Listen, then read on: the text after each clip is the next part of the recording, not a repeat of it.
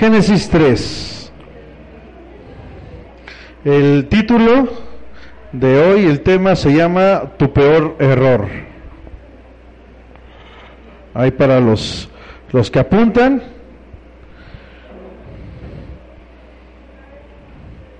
Tu peor error. Ya, ya, ya voy mejorando con los títulos. No, no es como que muy bidón, pero ahí, ahí voy.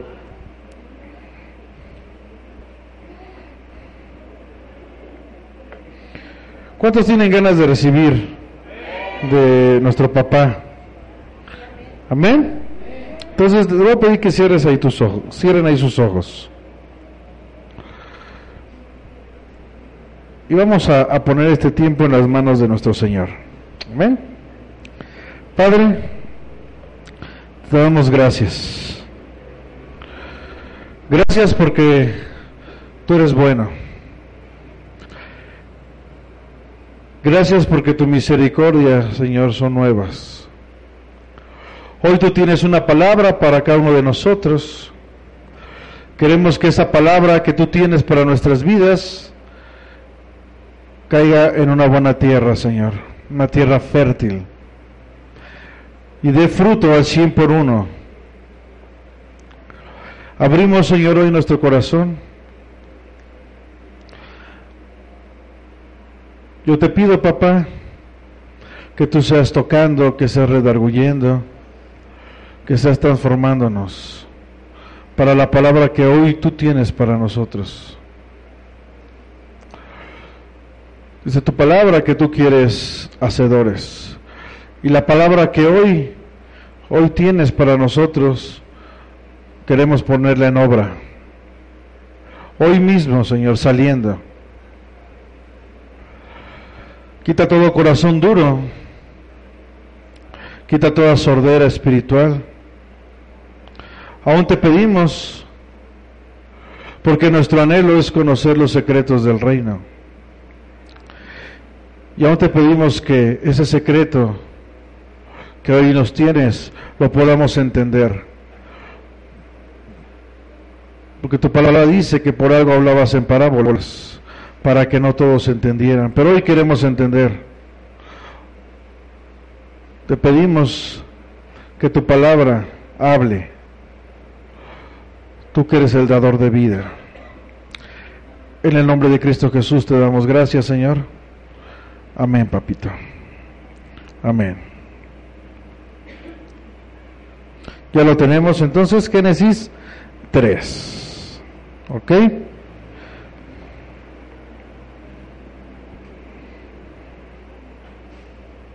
Entonces, repito, el tema, el tema de hoy se llama tu peor error. ¿Por qué se llama así? Por la importancia, la importancia que debemos de tener el, poder reconocer nuestros errores. Y es muy importante, yo creo que aquí todo, todos la regamos. ¿O hay alguno aquí que no la riegue? Todos la regamos, ¿no? Todos cometemos algún error. Eh, pero la diferencia que el Señor hoy quiere es que reconozcamos ese error, que reconozcamos esa equivocación, sobre todo que nos hagamos responsables. ¿Por qué? Porque esta va a ser la única forma en la cual vamos a poder crecer. ¿Ok? Si no va a pasar como, como la canción que dice tropecé de nuevo y con la misma piedra, ¿no? No reconocemos, no reconocemos el error y vuelve a pasar y vuelve a pasar y supuestamente tenemos que ir creciendo, pero al no reconocer este error, al no ser responsables, lo único que genera es que sigamos cayendo en, estos errores.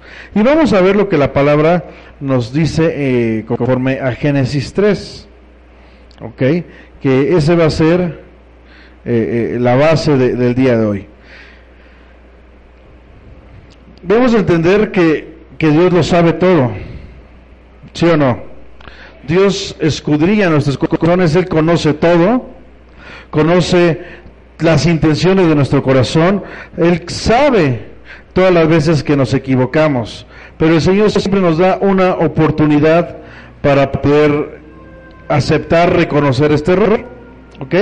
Y vamos a ver el, el error que tuvo Adán y la consecuencia por no haber reconocido. Si nosotros aceptamos nuestras equivocaciones en, eh, en los problemas de, del hogar,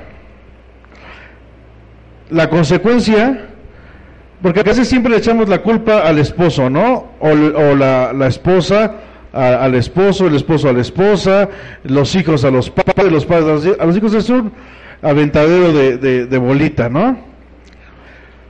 Y si no aceptamos nuestras equivocaciones en el hogar como esposo, como esposa, como hijo, entonces nunca el Señor va a poder eh, gobernar. ¿Por qué? Porque solamente vamos a estar no aceptando nuestras responsabilidades. Un ejemplo aquí, ¿cuántos varones hay? ¿Y casados cuántos hay? Ok. ¿Cuántos quieren, honestamente, aquí entre nosotros? ¿Cuántos quieren que su esposa cambie? Amén que su esposa cambie. ¿Tú? Exactamente. El, el, el, primer punto para que la esposa cambie es que primero tienes que cambiar. Tienes que reconocer tus errores, tienes que reconocer tus debilidades, tienes que reconocer tus, pues como el tema se llama hoy, tu peor error.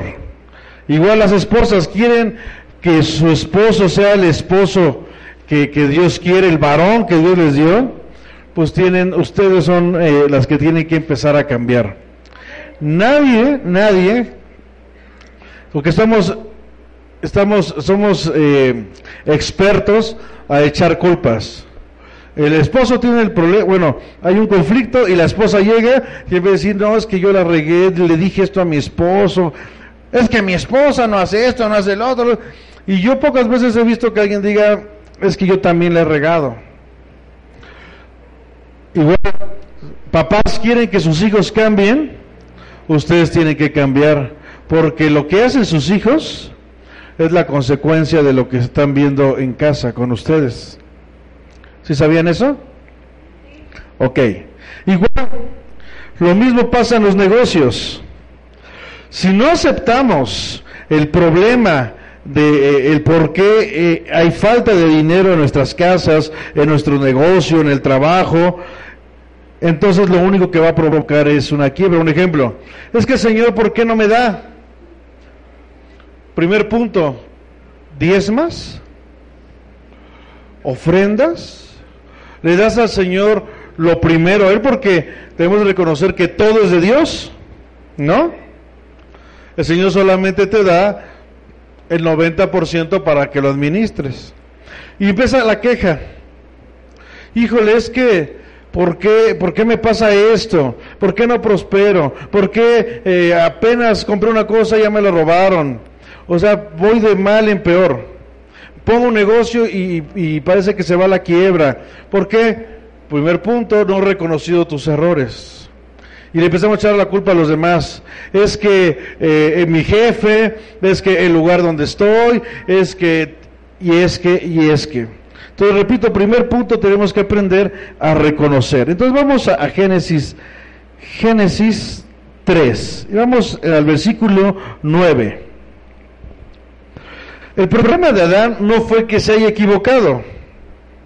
Eh, su problema fue que él no fue capaz de reconocer su error a pesar de que Dios le estaba dando una oportunidad. Ok, repito, el problema de Adán no fue tanto el error que cometió, su problema fue el que no reconoció, a pesar de que Dios se acercó con misericordia y le dio una oportunidad. Y vamos a estar viendo eso. Génesis 3, todo se va a basar en Génesis 3. Y vamos al versículo 9. ¿Ya lo tenemos? Dice la palabra. Génesis 3.9. Mas Jehová Dios llamó al hombre y le dijo, ¿dónde estás tú? Pregunta, ¿Dios sabía dónde estaba Adán? ¿Por qué se acercó Dios a preguntarle a Adán dónde estaba? Dios ya sabía que Adán la había regado, que tenía, había cometido un error, así como Dios sabe todos los errores que tú y yo cometemos. Dios ya lo sabe. Pero lo primero que Dios va a hacer, se va a acercar y te va a llamar y te va a decir, ¿dónde estás tú? ¿Qué es eso? Dios te va a dar la oportunidad y te está dando la oportunidad porque la Biblia dice que Dios es grande en misericordia. Te está dando la oportunidad, una, que reconozcas que la regaste. Que reconozcas tu problema. Que tomes la responsabilidad de tus actos. Dios ya sabe que regaste. Dios es amor, por eso es que primero viene misericordia. Y lo primero que te va a preguntar, repito, es, ¿dónde estás tú?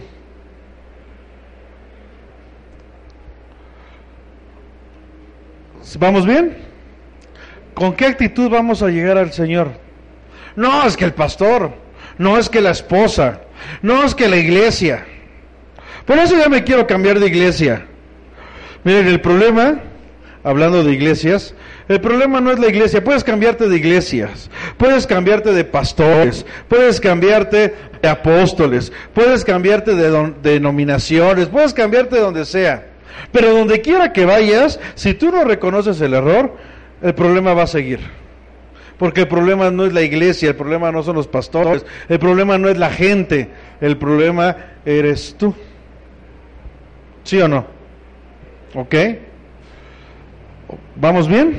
Entonces, ¿cuál fue el, el error que Adán cometió? El error de Adán fue uno. O sea, Dios se acerca y así es como se va a acercar contigo cada vez que cometas un error. Y repito, te va a preguntar, ¿dónde estás? ¿Cómo estás? ¿Qué pasó contigo, hijo? A ver, te veo ahí algo raro. ¿Qué pasó? Y vamos a aprender del error de Adán para que no nos pase esto. Uno, su primer error fue que huyó de la presencia de Dios. Ese fue el primer error de Adán. Huyó de la presencia de Dios. Dice la Biblia en Génesis 3:8. Y oyeron la voz de Jehová Dios que se paseaba en el huerto al aire del día. Y el hombre y su mujer, ¿qué pasó? Se escondieron como si realmente te pudieras esconder de Dios. No te puedes esconder de Dios. Dios conoce tu vida. Dios conoce todo lo que haces. Dice la palabra, ¿a dónde iré? Si donde quiera que vayas estás tú.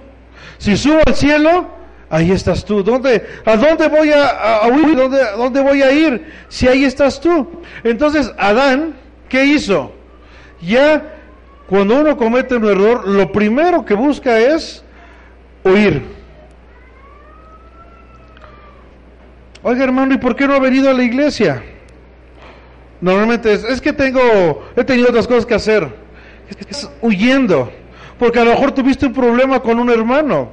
A lo mejor no te pareció algo que el pastor dijo, que la pastora dijo. A lo mejor viste algo que no, no, no, no te gustó.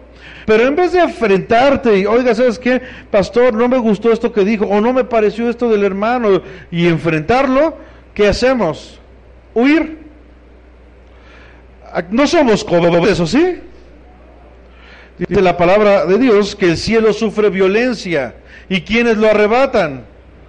Los violentos, los valientes, los que se enfrentan.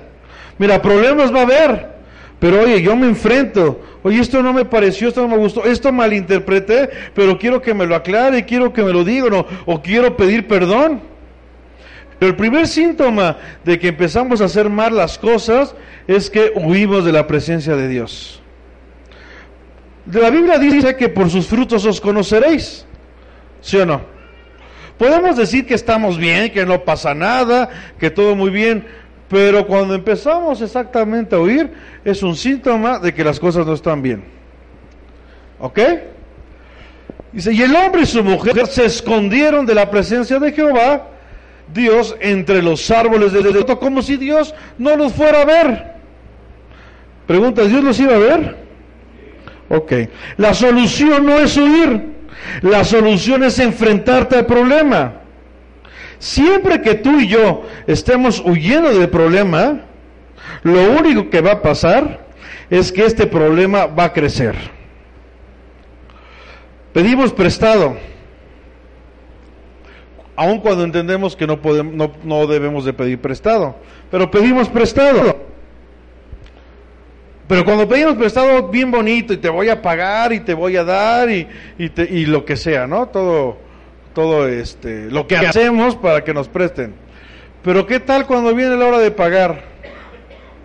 Ahí ya no tenemos crédito, ahí los celulares se descompusieron, ahí ya no nos encuentran. ¿Qué empezamos a hacer? Porque no tenemos para pagar. Empezamos a huir. Y lo único que va a generar es que la deuda vaya creciendo, ¿no? Porque te van a cobrar interés, pues interés sobre el interés. Tan fácil, ve y enfréntate. ¿Sabes qué? No tengo. Si realmente no tienes, porque a lo mejor eh, no tienes o fuiste un mal administrador, pero todos ve y enfréntate, ¿sabes qué? No tengo. ¿Cómo lo podemos solucionar? Yo quiero pagar, pero ¿cómo lo podemos solucionar? ¿Para qué? Para que no me genere intereses, para no estarme escondiendo, para no dar un mal testimonio, para que no se hable mal de Cristo por causa mía. Pero yo quiero enfrentar el problema. Si no, lo único que repito va a pasar es que el problema va a empezar a crecer y si es problema económico, pues tus deudas van a empezar a, crecer. ¿Ok? Y empezamos con, con, con, este problema de no enfrentarnos. Si, si tú tienes un problema, un conflicto con tu esposo, con tu esposa, con tus hijos, enfréntate. Oye, mi amor, ¿sabes qué? No me parece esto.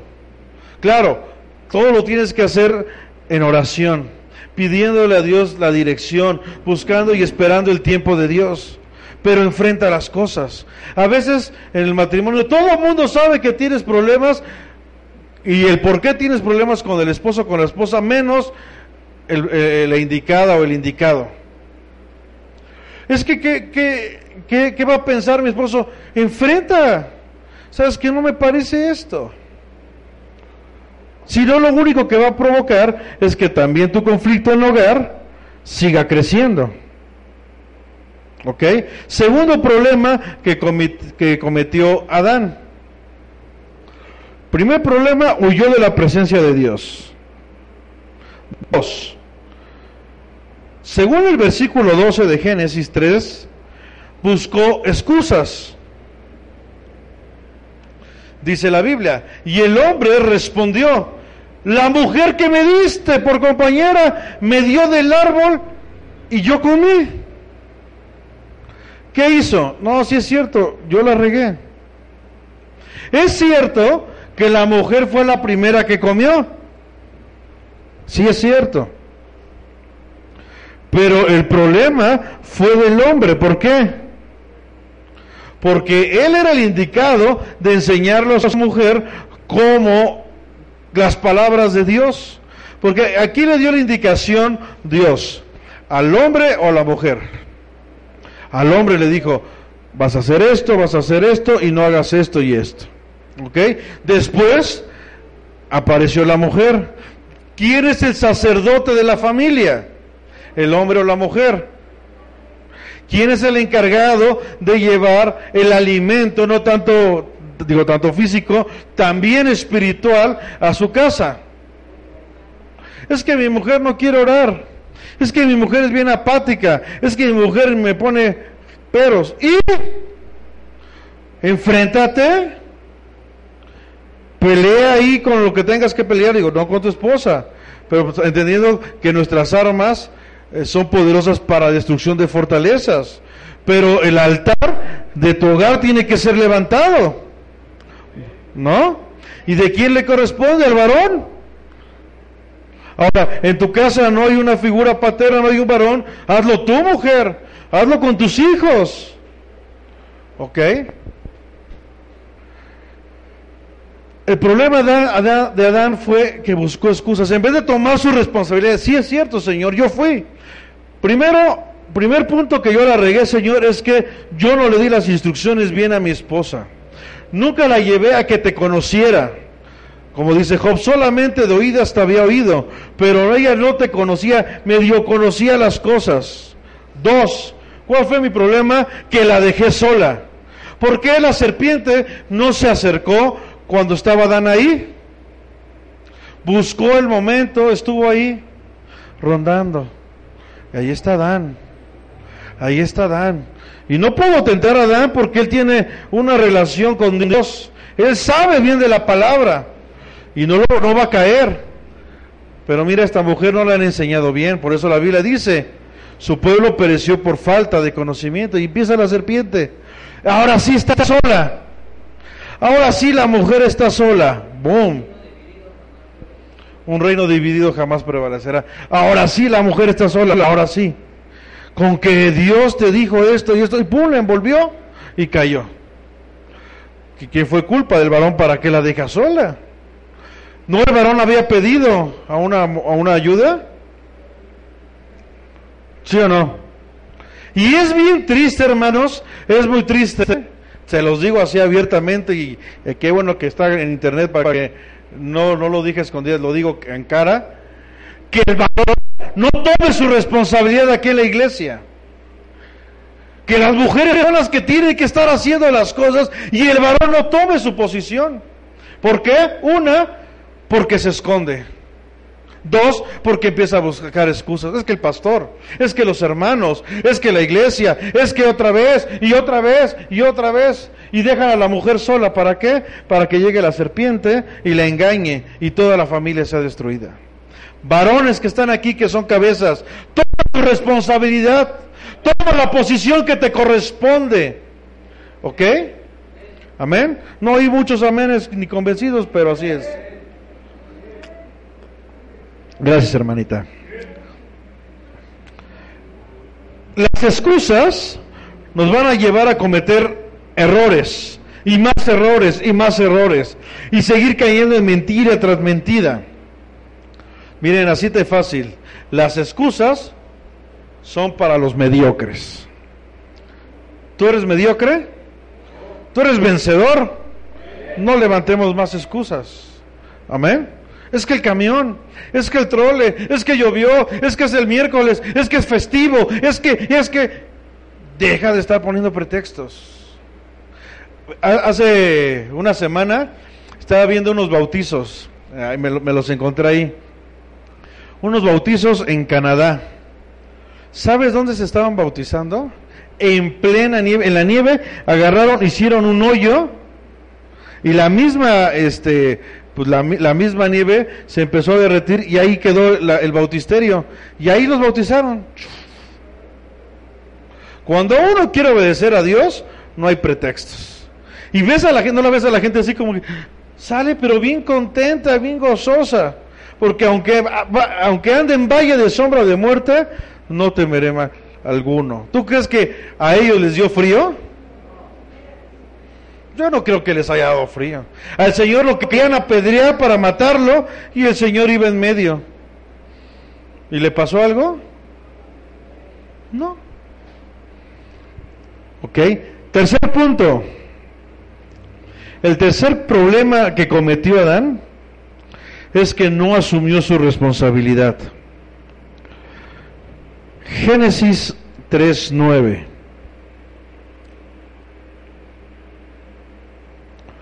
Génesis 3.9 dice la palabra del Señor. Mas Jehová Dios llamó al hombre. ¿Para qué llamó al hombre? ¿Por qué no llamó a la mujer? Porque él tenía que dar cuentas. Él como varón, él como sacerdote, él como la cabeza de familia. Él tenía que rendir cuentas de lo que había pasado. Tercer punto, entonces, no asumir su responsabilidad.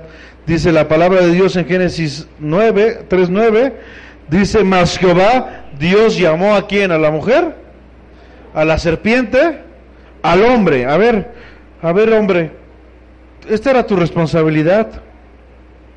Me tienes que responder de lo que acaba de pasar. ¿Y cuál fue su respuesta? Lo vimos un punto antes. La mujer, aparte le echa la culpa a la mujer y principalmente le echa la culpa a Dios. ¿No? Porque dice, la mujer que tú me diste. Ah, ahora Dios tiene problema por darte la mujer.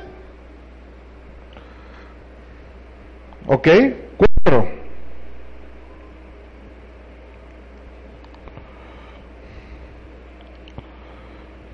Cuarto problema que tuvo Adán. Cuando vivimos de excusas, hacemos que otros también hagan lo mismo.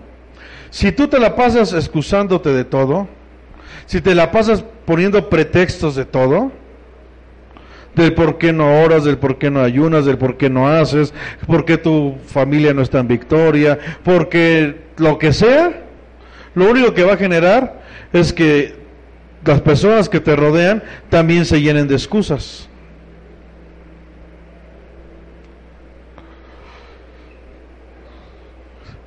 Si el varón empezó con las excusas y los pretextos, ¿cuál va a ser la consecuencia? Que la mujer también va a empezar a excusar. Ay, es que mi maridito. Si los hijos, los papás se de excusas, van a empezar los hijos. Ay, es que mis papás. Ay, qué malos son, de veras que, ¿cómo son de exigentes aquí? ¿Que no saben que tenemos que trabajar? ¿Que no saben que venimos desde tan lejos? ¿Que no saben que tenemos otras cosas? Y empezamos pretexto tras pretexto, y eso genera que uno tenga pretexto, que el otro se llene de pretexto, y al rato todos se justifican. ¿Dónde dice esto? Génesis 3:13. dice la palabra. Entonces Jehová Dios dijo a la mujer, ¿qué es lo que has hecho? Y dijo la mujer, la serpiente me engañó y comí. ¿Quién le enseñó a meter pretextos? ¿Quién le enseñó a poner excusas? Pues lo escuchó de su cabeza, lo escuchó de Adán. La mujer que tú me diste, ah, se vale no ser responsables. Ah, se vale no tomar eh, eh, tu parte. Bueno, entonces pues si él me puso de pretexto a mí, pues yo pongo de pretexto tal. Entonces, cuarto punto, cuando vivimos de excusas, hacemos que otros también hagan lo mismo. Y aquí lo vemos con la mujer. ¿Por qué empezó a poner pretextos la mujer? ¿Por qué se empezó a excusar? Porque también lo, lo hizo el hombre.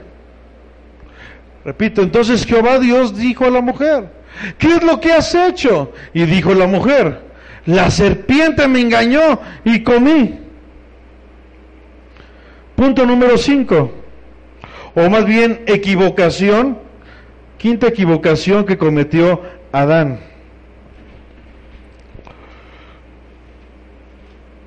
El uno fue el peor error el, primer error que cometió Adán fue que huyó de la presencia de Dios.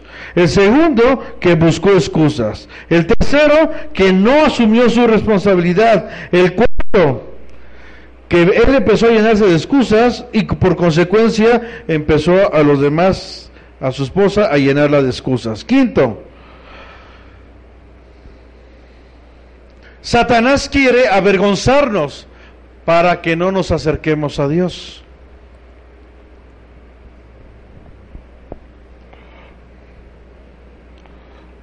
Ve lo que provocó un error, lo que provocó que una persona no tomara su responsabilidad. Cuando Dios se acercó a Adán y le preguntó, si Adán hubiera dicho, Señor, la regué, perdóname, todo esto no hubiera pasado. Pero un error provocó otro error, y otro error, y otro error, y cada día más se estaban alejando de la voluntad del Señor. Punto número 5. Entonces Satanás quiere avergonzarte. ¿Para qué? Para que no te acerques a Dios. Versículo 10. Y él respondió, oí tu voz en el huerto y tuve qué. Dios no te da el miedo, de algún lugar viene. ¿De dónde vino este miedo? De su falta de responsabilidad de no haber tomado su posición, haber dicho, sí la regué, repito, el problema no fue el error que cometió Adán, el problema de Adán fue que no fue responsable de sus actos. Y él respondió, oí tu voz en el huerto y tuve miedo porque estaba desnudo. Y aquí ya el diablo lo está avergonzando. Ya no quiere estar enfrente de Dios. ¿Por qué? Por eso se escondió. ¿Por qué no quería estar enfrente de Dios? Porque estaba desnudo. Ah, yo creo que no voy a ir a la iglesia. Es que tuve un problema muy fuerte en mi casa y, y me siento mal venir así. Pues dice la palabra, levántate y no peques más. ¿No? Está bien, cometiste un error, asume tu responsabilidad y adelante. ¿Dónde están los que te acusan? El Señor no te acusa, levántate. Levántate y no lo vuelvas a hacer. El problema no fue el error, el problema es que tomes tu responsabilidad. Esta mujer tomó su responsabilidad, nunca dijo, ay, es que me sedujeron, o no dijo, ay, ¿por qué no trajeron al varón? ¿Por qué no me echan la culpa a mí? No, ella tomó su responsabilidad, eso fue lo que vio el Señor Jesús, y dijo, levántate mujer, no te acuso. ¿Ok? Entonces repito, el quinto punto, el quinto error, es que Satanás va a provocar avergonzarnos. ¿Para qué? Para que no nos acerquemos a Dios. Mira, Dios te ama como eres. Dios sabe cómo eres. Y Dios te ama así. Amén. No hay nada tan malo que, que hagas que Dios te deje de amar. No le creas al mentiroso. ¿Ok? Es que ya no quiero ir, me siento bien mal por lo que, por lo que cometí. No te preocupes. Si alguno hubiera cometido pecado, ¿qué?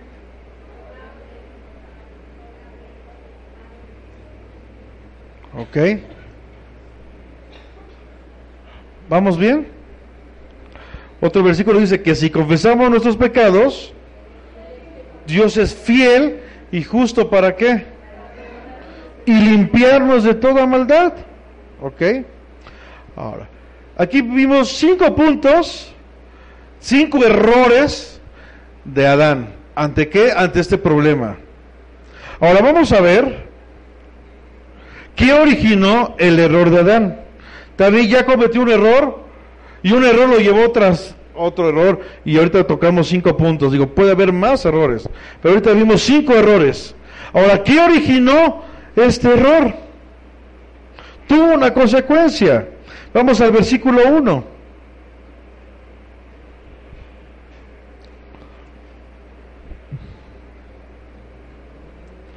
Dice la palabra. Pero la serpiente, ¿cómo era? Astuta. Más que todos los animales del campo. Y ojo, ¿cómo, la, cómo la, el Señor, cómo la palabra nos presenta aquí a Dios? Como Jehová, Dios, ¿no?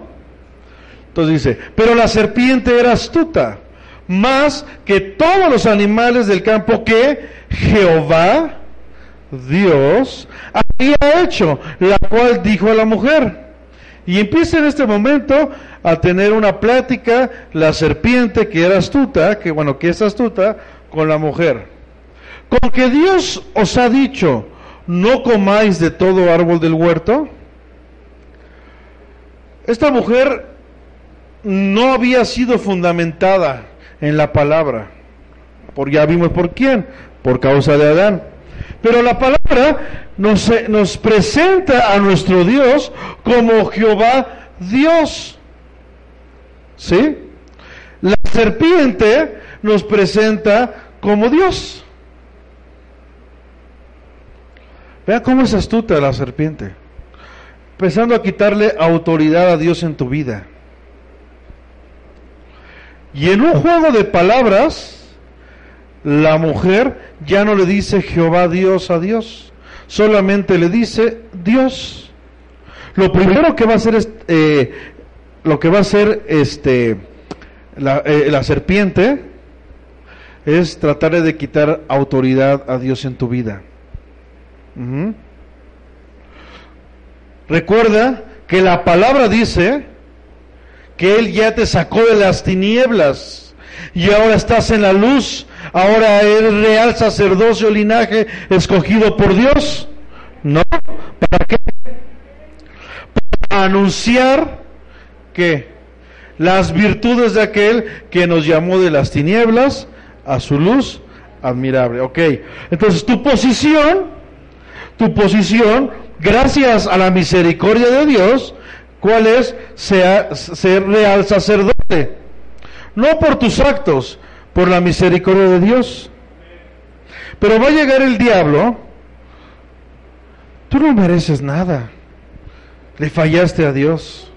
¿Con esa cara vas a venir a servir a Dios? ¿Con esa cara te vas a presentar a la iglesia? ¿Con esa cara vas a ir a discipular? No seas hipócrita. ¿Y qué pasa? Sí es cierto, le fallé. Sí, le fallaste. Toma tu responsabilidad. Pero la palabra dice, Señor, tú me perdonas y me dices, levántate y no peques más. Es cierto, Señor, la regué. No le voy a echar la culpa a nadie, es mi responsabilidad. Pero estoy, Señor, para volver a empezar. ¿Ok? ¿Vamos bien? Ahora, repito, ¿qué originó el error? Uno, que la mujer empezara a escuchar mentiras. Porque Dios nunca le dijo Dios nunca le dijo, aquí dice la serpiente, con que Dios os ha dicho, no comáis, ¿qué? De todo árbol del huerto, Dios no dijo eso. ¿Qué dijo Dios? Puedes comer de todo, menos de este árbol. Así es nuestro Dios. Dios te habla de abundancia. Esto es tu hijo. ¿Ok? Esto es tuyo. Yo, yo te creé para bendecirte para que te enseñoreas de las cosas. Esto es tuyo, solamente no hagas esto. Pero llega el diablo y dice, no, espérame. Dios te dijo que no tenías que comer de todo árbol del huerto. ¿Dios dijo eso? Satanás es mentiroso. Pero como la mujer no tenía cimientos, estaba desordenada, estaba vacía por culpa de Adán, entonces, ¿qué pasó? Pues se la creyó. Ay, sí es cierto, Dios dijo eso. Por eso, repito, la palabra dice, por falta de conocimiento. ¿Dónde dice esto? Creo que no lo, no lo apunté. ¿Alguien quiere leer Génesis? Bueno, creo que sí lo puede buscar. Génesis 2, 16 y 17 para ver lo que realmente dijo Dios.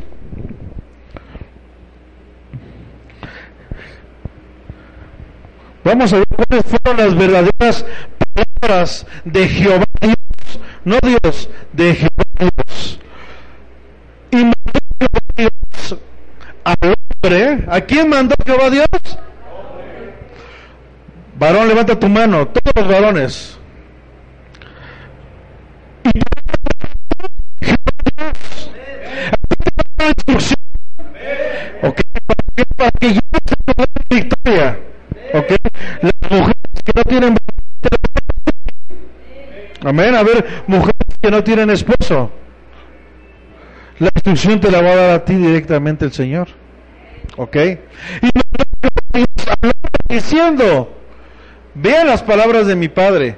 De todo árbol del huerto puedes comer. Árbol del huerto.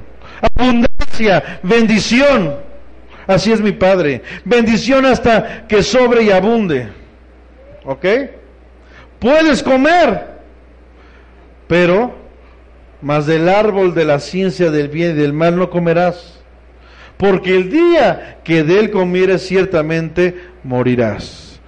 Puedes comer de todo, este no. ¿Ok? ¿Entendiste a dar tu instrucción? Sí, sí, sí, sí, la entendí. ¿Te quedó muy claro? Sí, sí. Bueno, ahora ve y dáselo a, a, las demás. Y va con la, con la mujer. Pues Dios dijo algo que comiéramos y que sí podíamos. Hay algo así. Vete, yo te quiero mucho y te extraño. Espérame. ¿Dónde está el alimento? Aquel que no provee para los suyos, ¿qué dice? Y no nada más tiene que ver con la comida, el vestimiento, también tiene que ver con la palabra, porque no solo de pan vivirá el hombre, sino de toda palabra que sale de la boca del Señor. ¿Ok? ¿Cuál es tu función? Llevar el alimento. Mira, Dios me habló y me dijo esto.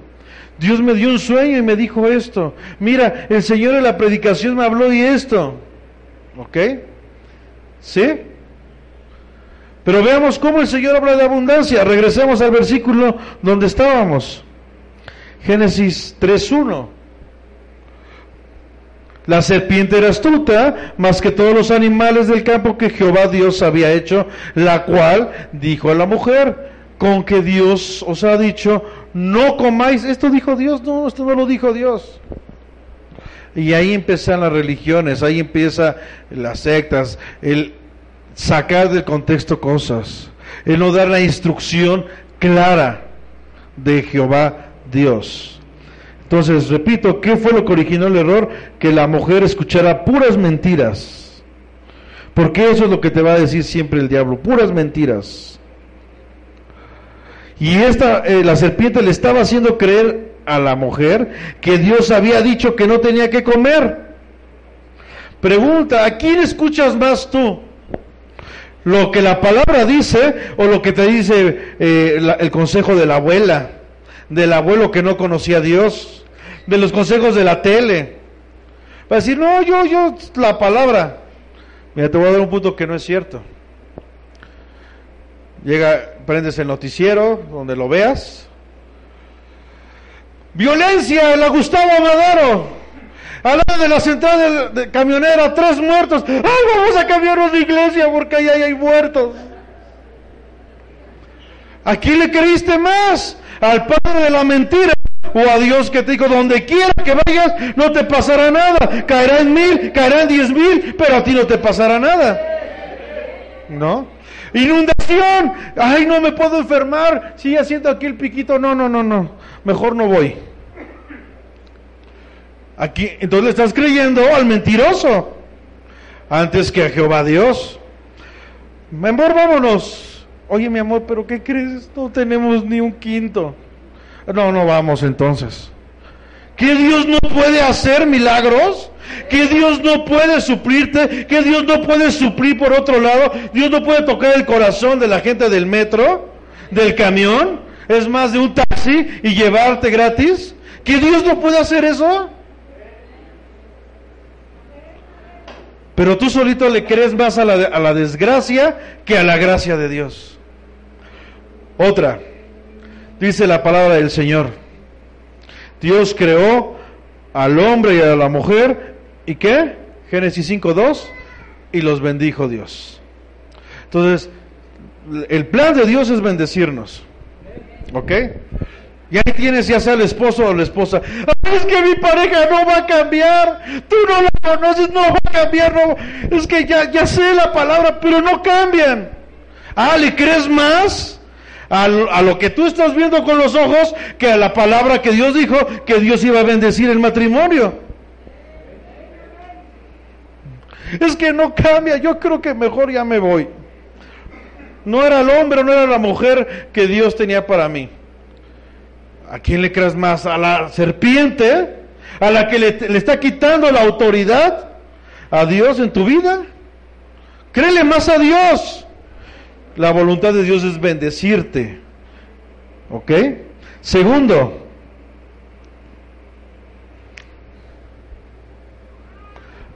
Adán, mujer. La primera fue que la mujer, que Adán, mujer, escuchó mentiras. Dos, aparte, la mujer aumentó a la palabra de Dios. No solamente escuchó mentiras, ahora empezó a aumentarlas. ¿Qué dice, qué dice la, la palabra del Señor en Génesis 3.3? Pero del fruto del árbol que está en medio del huerto, dijo Dios, no comeréis de él, ni le tocaréis para que no muera. ¿Cuándo dijo Dios que no le tenían que tocar? Dios nunca dijo eso, pero ya está llena de mentiras y ya empieza a decir cosas que no. ¿No? ¿Cuántas veces no nos ha pasado? como como matrimonios. Empieza a haber una discusión entre el esposo y la esposa y, empieza la esposa, es que tú dijiste eso y la esposa, ¿y cuándo lo dije? Yo no dije eso. No, no, tú lo dijiste. Y por más que, ay, sí es cierto, nunca lo dijo. Pero empiezas a escuchar cosas que ni al caso. Es que tú me llamaste mentirosa. ¿Cuándo te llamé mentirosa? Yo nada más dije que no estaba de acuerdo.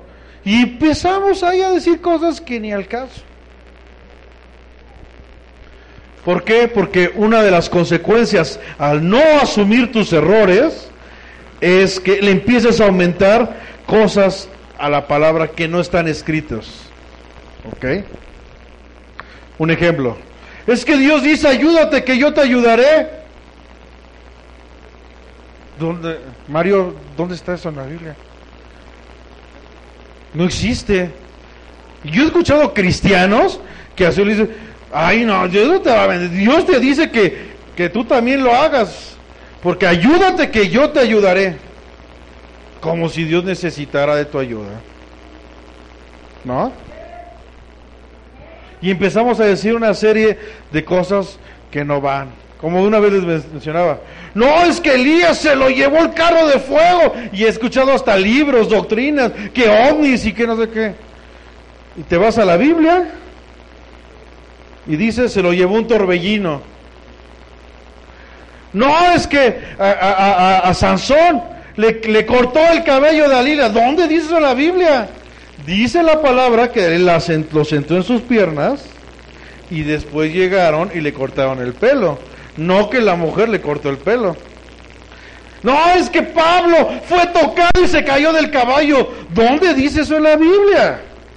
No, es que la cobertura. ¿Y dónde Dios habla de las coberturas? Y empezamos a decir una serie de cosas. ¿Por qué? Porque hubo una parte donde no aceptamos nuestros errores. ¿Me, doy a entender? ¿Dónde Dios? Yo busco y busco en la Biblia y hasta ahorita que alguien me enseñe dónde Dios habla de cobertura. Es más, les voy a decir un, secreto. ¿Sabías que la palabra Job significa cobertura? El significado de Job es cobertura. Y Dios bendijo a Adán, digo Adán, a Abraham, cuando Lot se fue, cuando su cobertura se fue. Pero ahí estamos diciendo cosas que ni al caso. Ayer, ayer nos pasó, hermano Miguel? Vino una persona. Uh, ¿Y ustedes qué son? Pues cristianos. No, no, no. Ah, pues aquí está hermano John también. No, no, pero ¿qué denominación son? No, no tenemos denominación. No, es que tiene que eh, pertenecer a una asamblea. A ver, déjame empezar a buscar hechos porque hasta ahorita ya predicó el hermano Mario, ya predicó la pastora, ya predicó, y yo no veo asambleas que tengo que estar metido en una asamblea, ¿o sí?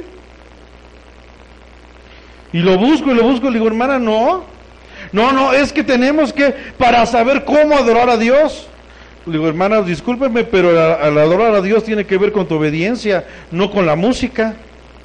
Sí, una parte de la Biblia, y de hecho es la palabra hebrea samar, que tiene que ver con la música. Pero cuando la Biblia habla de alabanza, el 80% no tiene que ver con música. Y empezó a ir, vamos, agarró y mejor dijo, me voy. Hermano, ya se me hace tarde para la central y... ¿Y por qué? Y puras cosas que ni al caso. Pero ¿qué nos lleva a esto? Que empecemos a aumentar la palabra y empezar a, a sacar cosas que no están en la palabra del Señor. ¿Ok? Y repito, y, en, en lo secular desgraciadamente hacemos lo mismo. Punto número tres. La serpiente fue tan astuta que ahora hizo que la mujer anhelara lo mismo que Satanás anhela, ser como Dios. Qué tremendo. Satanás va a empezar a, meterte de tal forma, una, ¿de dónde se originó? De no haber tomado tu consecuencia por el error que cometiste. Adán quería ser como Dios ¿De, de dónde se originó este pensamiento? ¿Quién quería ser como Dios? Satanás, ¿no? ¿Qué dice, dice la, la Biblia en el versículo 5? Sino que Dios, digo, perdón, sino que sabe Dios que el día que comáis de él serán abiertos vuestros ojos y seréis qué? Como Dios. Este pensamiento es pensamiento satánico. De ahí se originó.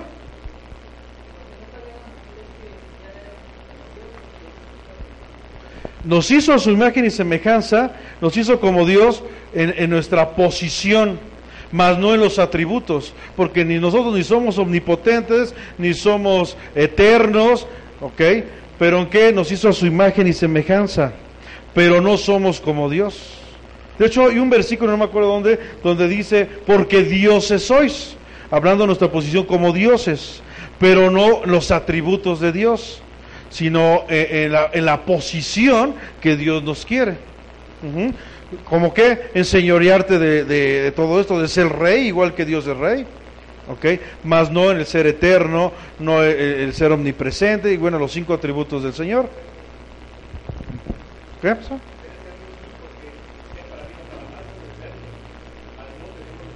No tenemos los atributos, exactamente. Entonces dice, y seréis como Dios, sabiendo el bien y el mal. Este, de, ¿De dónde salió esto? Directamente de Satanás, de Lucifer.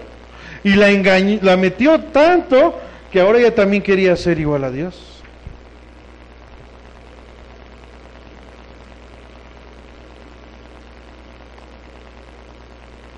Escuché hace como unos cuatro meses que tú y yo somos Jehová Junior. ¿Por qué? Porque si los leones dan leoncitos y las jirafas jirafitas, entonces Dios da diositos. Y entonces yo oigo esto y qué diferencia hay entre esa predicación y esta? Ninguna. El mismo principio, querer ser igual a Dios. Pero ni tú ni yo vamos a ser igual a Dios. La esperanza de Dios es que seamos igual a, su Hijo, a Jesucristo. Santidad. ¿Ok? Siguiente, punto número cuatro, o más bien, eh, este, consecuencia número cuatro, la intención de su mirada cambió. Podemos decir nosotros que estamos bien, pero tu mirada y tu cara expresan muchas cosas. Podemos decir, no, pastor, estoy, estoy en victoria. Pero, estoy en victoria, hermano. Hermano, ¿qué tiene? Nada, hermano. Muy bien, gloria a Dios. Tus ojos dicen muchas cosas. Y aparte, súmale al discernimiento espiritual. El Espíritu Santo te dice, mira, Dice la palabra del Señor en el versículo 6.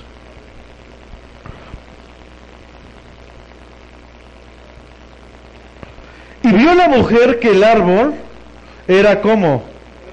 La intención de su mirada empezó a cambiar. Sus intenciones empezaron a cambiar. Porque después de que sabía que ese árbol, Dios le había dicho que no, ahora vio que ese árbol cómo era. Bueno, ¿Ok? Las cosas, las cosas son conforme a lo, mira, a lo que miramos. Dice la Biblia que hay caminos que al hombre le parecen buenos, pero ¿cuáles son sus fines? De muerte.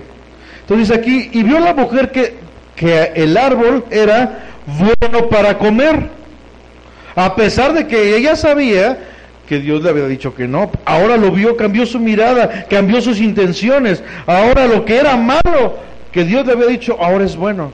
Pero hermano, ¿qué tiene de malo tomarme una copita? Hermano, ¿qué tiene de malo decirle una grosería a mi esposa? Pues estoy enojado. Si no, ¿cómo voy a desahogar esta ira? Hermano, ¿qué tiene de malo pegarle a mi esposa? Hermano, ¿qué tiene de malo robar unas que otras cosas? No pasa nada. Hermano, ¿qué tiene de malo prometerle a Dios y no cumplirle? Todo el mundo lo hace. ¿Qué tiene de malo? Nuestra mirada, nuestras intenciones empiezan a cambiar. Ay, hermano, ¿qué tiene de? No sea religioso. ¿Para qué me quiere ahí el lunes, el miércoles, el domingo? Como si Dios agradara de eso. La Biblia dice en Hechos que todos los días estaban reunidos. ¿No? Ay, es que no sea religioso, hermano, como si estar viniendo a la iglesia. La fe viene por el oír la palabra del Señor. ¿No? Y vio la mujer que el árbol era bueno para comer. Y que era, aparte que era bueno, ¿cómo? Era agradable qué? A los ojos. Y aparte, y árbol codiciable para alcanzar qué? La sabiduría. Y tomó de su fruto y comió y dio también a su marido, el cual comió así, como ella, vieron cómo cambió completamente las intenciones de la mujer. Era bueno, agradable, codiciable para llegar a alcanzar algo. A lo mejor dices, ¿qué tiene? Yo un ejemplo, les voy a poner porque aquí nadie sale en la tele. ¿O sí? Alguien ha salido y ni siquiera me he dado cuenta. Al hermano Toño sale ahí en parodiando. bueno, el hermano sale en películas. Yo, yo, yo digo, no sé, a estoy mal y corríjanme. Tu trabajo, pregunta, tu trabajo es una excusa para vender tus principios eh, de parte de Dios, tus principios bíblicos. ¿Es una excusa? Entonces, ¿por qué hay cristianos, supuestamente artistas, que se besan con otras mujeres? Es que así es el papel. Pero tu trabajo es justificable para vender tus principios. Y ahí está, ahí tienen a, a, los cantantes cristianos, sobre todo las mujeres, con las bailarines y las semidesnudas y, y ya andan bailando y las tocan y todo. O sea, es justificable. Es justificable tu trabajo. O sea, abajo, gloria a Dios, aleluya, el Señor es bueno. Pero abajo, haces un, arriba, perdón, tu trabajo te justifica para que hagas todo ese tipo de cosas. Pregunta, ¿es justificable o pasará lo mismo? Como necesitan dinero, porque su confianza está en el dinero más, no en el Señor, empiezan a ver las cosas y dicen, ay, es bueno. Cuando estaba mi primer amor decía, no, no, no es bueno, pues si eso no le agrada a Dios, la, sensualidad, no le agrada a Dios. Pero ahora que dice, ay, pues ¿qué tiene de malo? Es agradable. Necesito dinero. Aunque cante lo que, aunque me esté si me desnudo o se me desnuda aunque cante canciones que hablan en contra de mis principios, porque por un lado alabo a Dios y le doy gracias, y por otro lado canto cosas que van en contra de la palabra. ¿No es lo mismo? ¿O, yo estoy equivocado? Que Dios no es capaz. Digo, ahorita hablo, hablo de la música porque es muy común, ¿no? Es más fácil. Pero hablo en todos los trabajos tu trabajo, ya seas, seas abogado, seas lo que seas, o tu oficio, ¿es justificable para que vendas tus principios? Oye, si hacemos aquí una transita y tú, pues total, no pasa nada. Oye, es que si no le entras esa tranza, te vamos a correr. O le entras o te echamos la culpa a ti. ¿Sabes qué? Échame la culpa. De todos modos tengo un Dios que me va a defender y que no me va a dejar hacer cosas que no. Entonces, échame la culpa. Pero yo esto yo no le entro. ¿No? Vamos ahí manejándonos para la patrulla y, ay, Poli, usted no vio nada, ¿no? Entonces, ¿dónde está la diferencia entre los cristianos y el mundo? ¿No? Vamos al mercado, ándale, güerita, ¿cuánto es lo menos?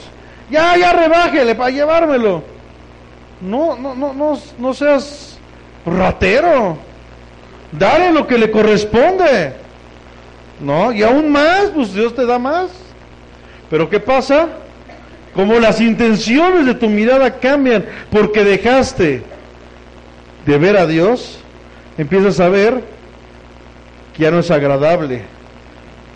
Bueno, me dije que otras cosas son agradables, que ahora son codiciables para alcanzar algo que no es la voluntad de Dios.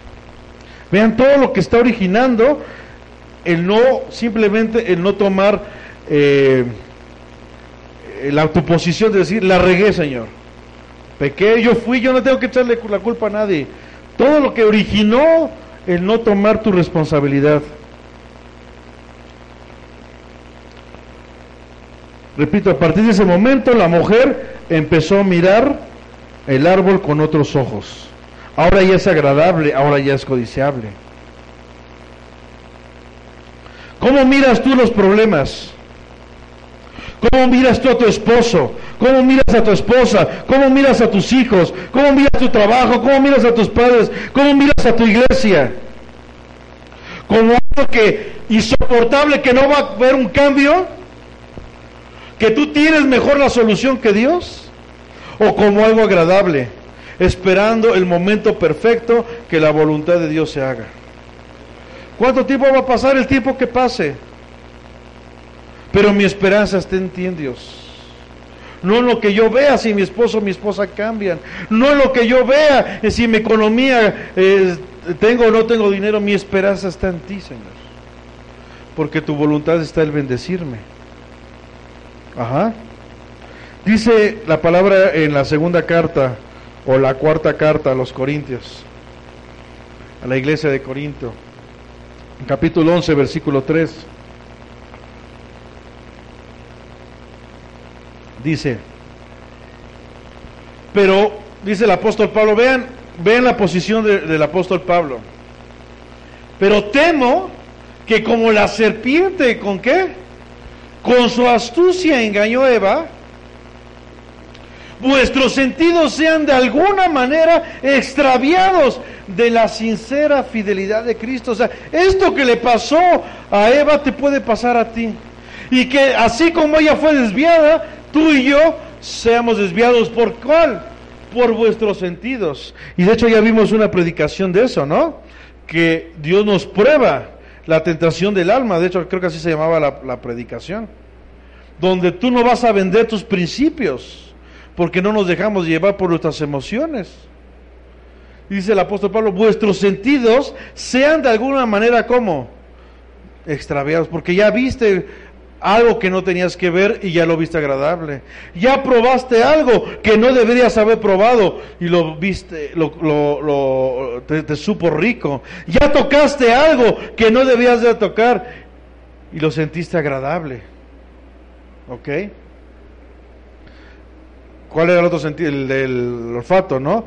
Ya oliste algo que no tenías que haber olido. Y lo oliste y dijiste, ay, huele rico. Pero no era no era para, para ti. Dice la palabra del Señor, deleítate en, Jehová y qué. Y Él concederá las peticiones de tu corazón. La palabra deleitarse tiene que ver con los cinco sentidos. Tú quieres que el Señor conceda las peticiones de tu corazón, tienes que deleitarte con los cinco sentidos. Y así mismo esos cinco sentidos también te pueden llevar a ser extraviado de qué? De la sincera fidelidad de Cristo.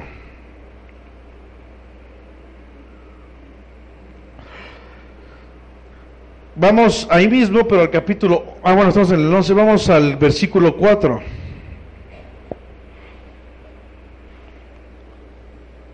Porque cuando pasa esto en nuestros corazones, si está ahí? ¿No? Ok, gracias.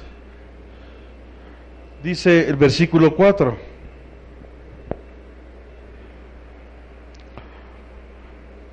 Dice la palabra, porque si viene alguno predicando otro Jesús, que el que os hemos predicado, o si recibís otro espíritu que el que habéis recibido, u otro evangelio que el que habéis aceptado, bien, ¿qué dice? Lo toleráis, toler, toleráis, ¿sí no? ¿qué pasa? Empiezas a extraviar tus sentidos y empiezas a recibir otros Jesús. Empiezas a recibir otros espíritus. A rato tienes que, hasta le dices al Espíritu Santo, buenos días Espíritu Santo, buenos días.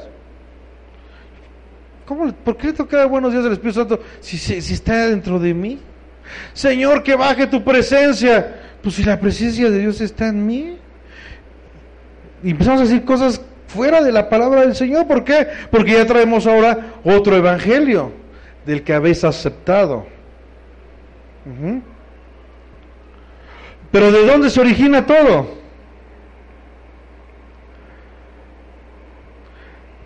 De no, de la importancia de no haber aceptado nuestro error.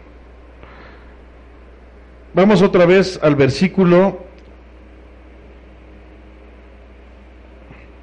versículo 9. Ahí en Génesis 3, versículo 9.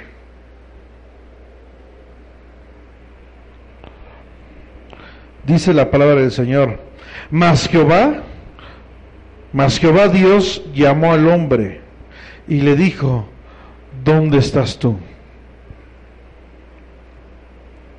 Y hoy Dios toca tu corazón, dice Apocalipsis, Dios toca tu corazón y te pregunta, Jehová Dios llama a tu corazón y te dice, ¿dónde estás tú? A ver, hijo, dime qué pasó. ¿Oramos? Cierra tus ojos. Hoy el Señor está tocando, dice Apocalipsis, yo estoy a la puerta y llamo. Si alguno oye mi voz y abre la puerta, son dos cosas. Tienes que oír la voz de Dios y abrir tu corazón. Si yo entraré a Él y cenaré con Él y Él conmigo. Ahí está Jehová Dios, hoy en tu corazón, diciéndote, ¿dónde estás tú? Te está preguntando, ¿qué hiciste? ¿Qué pasó? ¿Ya aceptaste tu responsabilidad? ¿O le estás echando la culpa a tu esposo, a tu esposa, a tu pastor, a tu iglesia? Le estás echando la culpa al presidente. ¿Por qué México no cambia? Cuando es tu responsabilidad como iglesia. Le estás echando la culpa a tu esposo, que por eso las cosas en tu matrimonio no van bien. En vez de tomar tu responsabilidad. Le echas la culpa a tu esposa, le echas la culpa al trabajo que tienes, le echas la culpa a medio mundo. Y hoy el Señor te está diciendo, ¿dónde estás? ¿Por qué estás escondido? ¿Por qué me estás poniendo excusas? ¿Por qué huyes de mi presencia? Hoy Dios te está llamando para que tomes tu responsabilidad. ¿Sabes por qué has querido abandonar el Evangelio? ¿Sabes por qué has querido retroceder? Porque primeramente no has tomado tu responsabilidad. Empezaste a esconderte. Empezaste a echar culpas. ¿Quieres que las cosas a tu alrededor cambien? El primero que tienes que cambiar eres tú. ¿Quieres que mamá cambie? Empieza a cambiar tú. Deja de contestarle. Empieza a ser obediente.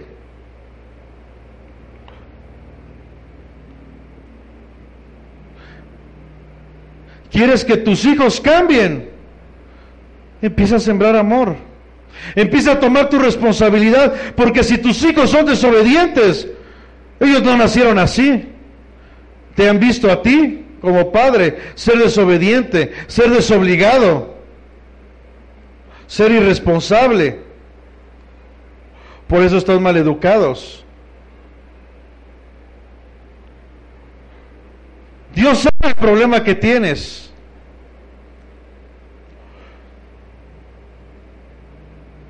Pero lo que Dios quiere es que tomes tu responsabilidad. Le echamos la culpa a los maestros en la escuela, tanto en la, en la iglesia como en la escuela secular, porque nuestros hijos no, no son educados cuando la educación viene en casa. Le echamos la culpa al pastor, cuando es que no te has metido tú en comunión con el Señor.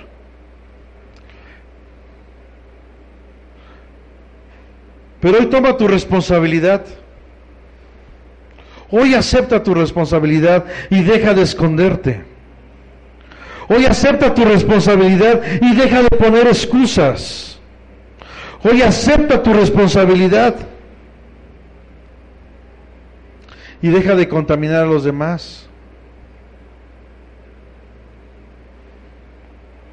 Deja de hacerle caso al mentiroso. Porque si no va a empezarte a envolver de tal forma que piensas que Dios está diciendo las cosas y Dios ya no está ahí. Porque empezaste a cambiar la palabra. Empezaste a cambiar las intenciones de la palabra. Por eso mucha gente sale, quiere salir corriendo de las iglesias. Y dices que el pastor me hirió. Es que los hermanos me hirieron.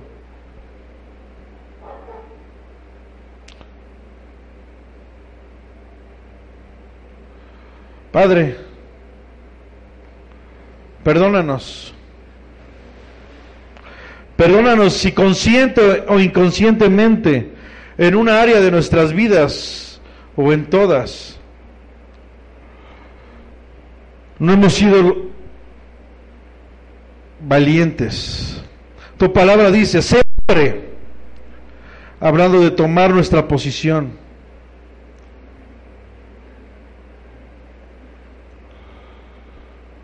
Si no hemos tomado nuestra responsabilidad, no nos hemos hecho cargo de lo que hemos nosotros mismos, Señor, actuado y ha habido consecuencias.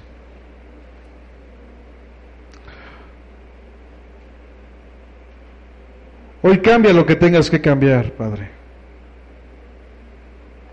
Pero hoy, Señor, nos hacemos responsables de nuestros actos, Señor.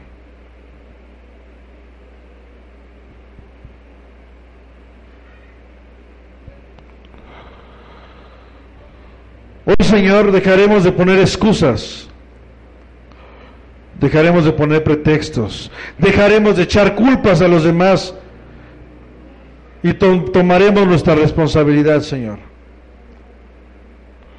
Porque no queremos caer en lo mismo, Señor, que cayó Adán y su mujer. Y ser engañados. Y, y la consecuencia, que ahora nuestra mirada cambie. Que las intenciones, que las cosas que antes llamábamos malas, ahora empezamos a llamar buenas. Porque decimos que ahora somos maduros.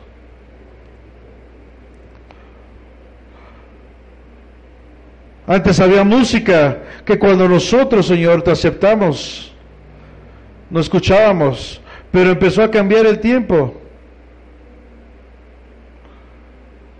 Y volvimos a caer en lo mismo de lo que tú nos sacaste pensando que ahí había una madurez. Y volvimos a caer en lo mismo,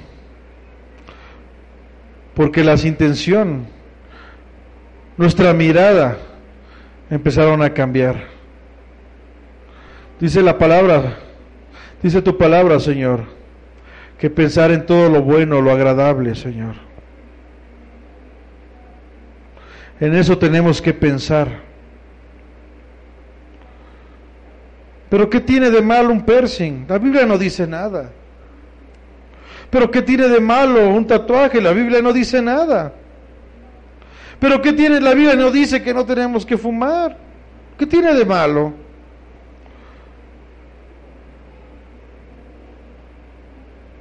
Tiene de malo que empezaste a ver ese fruto. Y después que no era codiciable, te empezó a gustar lo empezaste a ver agradable. Todavía no lo comías, pero ya lo empezaste a saborear. Pero ¿qué tiene de malo, Señor, que yo baile? ¿Qué tiene de malo, Señor? Que yo haga también trampas. Que yo haga tranzas, que yo mienta.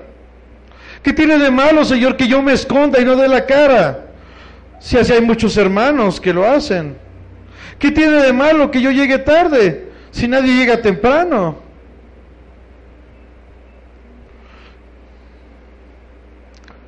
Hoy tomamos nuestra responsabilidad, Señor.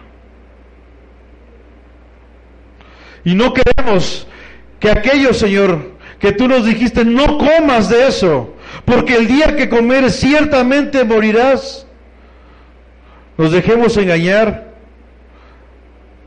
y ahora lo veamos agradable, lo saboreemos. Algo que desde el principio sabíamos que no teníamos que hacerlo. Por eso, Señor, nuestra oración fue que cambiaras nuestra forma de pensar. Que a partir del día de hoy empezáramos, Señor, a caminar, a actuar. No mañana. Tú quieres hacedores. Y a partir del día de hoy, Señor, tomaremos nuestra responsabilidad.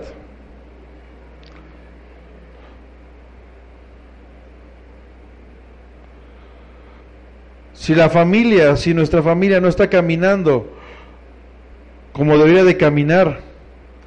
Tomaré mi responsabilidad como varón, como sacerdote. Si mi esposa no quiere saber nada de ti, Señor, algo hice yo, Padre. Algún testimonio habré dado, Señor, por la cual mi mujer no quiere. Pero tomaré hoy mi responsabilidad. Si mis hijos no quieren saber de ti, algo habré hecho yo, Padre. Pero tomaré mi responsabilidad y empezaré, Señor, a enseñar tu palabra, aunque se enojen, aunque se molesten,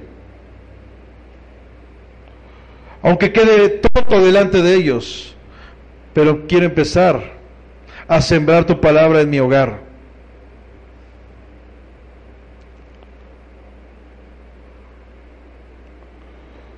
Aunque me digan, no, papá, ya es tarde. Ya no. Nunca es tarde, Señor. Tú llegas en el momento indicado. Aunque diga mi esposo, mi esposa, no, ya no. Yo de tu Diosito no quiero saber nada. Mi responsabilidad, como la debió haber tomado Adán. Porque ahora Jesús, el segundo Adán, está dentro de mí.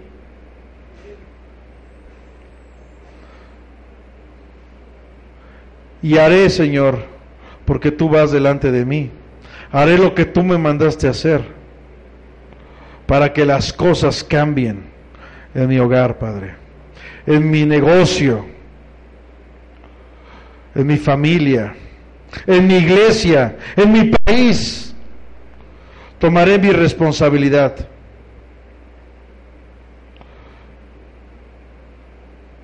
Gracias, papito lindo. Gracias, porque yo sé que aquí hay un grupo de mujeres, un grupo de hombres valientes, dispuestos a darle vuelta a la página y decir, Señor, aquí estoy, heme aquí. Y recibir tus palabras. Yo no te acuso, hijo. Ya no te acuso. Levántate y peque, no peques más. Levántate y toma tu responsabilidad. Levántate y empieza a caminar como yo te dije. Y cada vez que tropieces, porque el justo Señor se levantará. El problema no es el error, el problema es tomar nuestra responsabilidad. Por eso es que el justo se levantará. Dice tu palabra, a él correrá el justo y levantado será. Cuando tome su responsabilidad, cuando diga, sí Señor, la regué, sí Señor, hice mal, sí Señor, vi un fruto que no tenía que haberlo visto y me fue agradable, pero hoy Señor te pido perdón. No fue porque la mujer me lo dio, fue porque yo quise agarrarlo. Dice la palabra, toma tu responsabilidad y las cosas darán un giro. las cosas cambiarán. Gracias, papito lindo. Gracias te doy, Señor. En el nombre de Jesús. Amén, Señor. Amén. Dale un fuerte aplauso al Señor.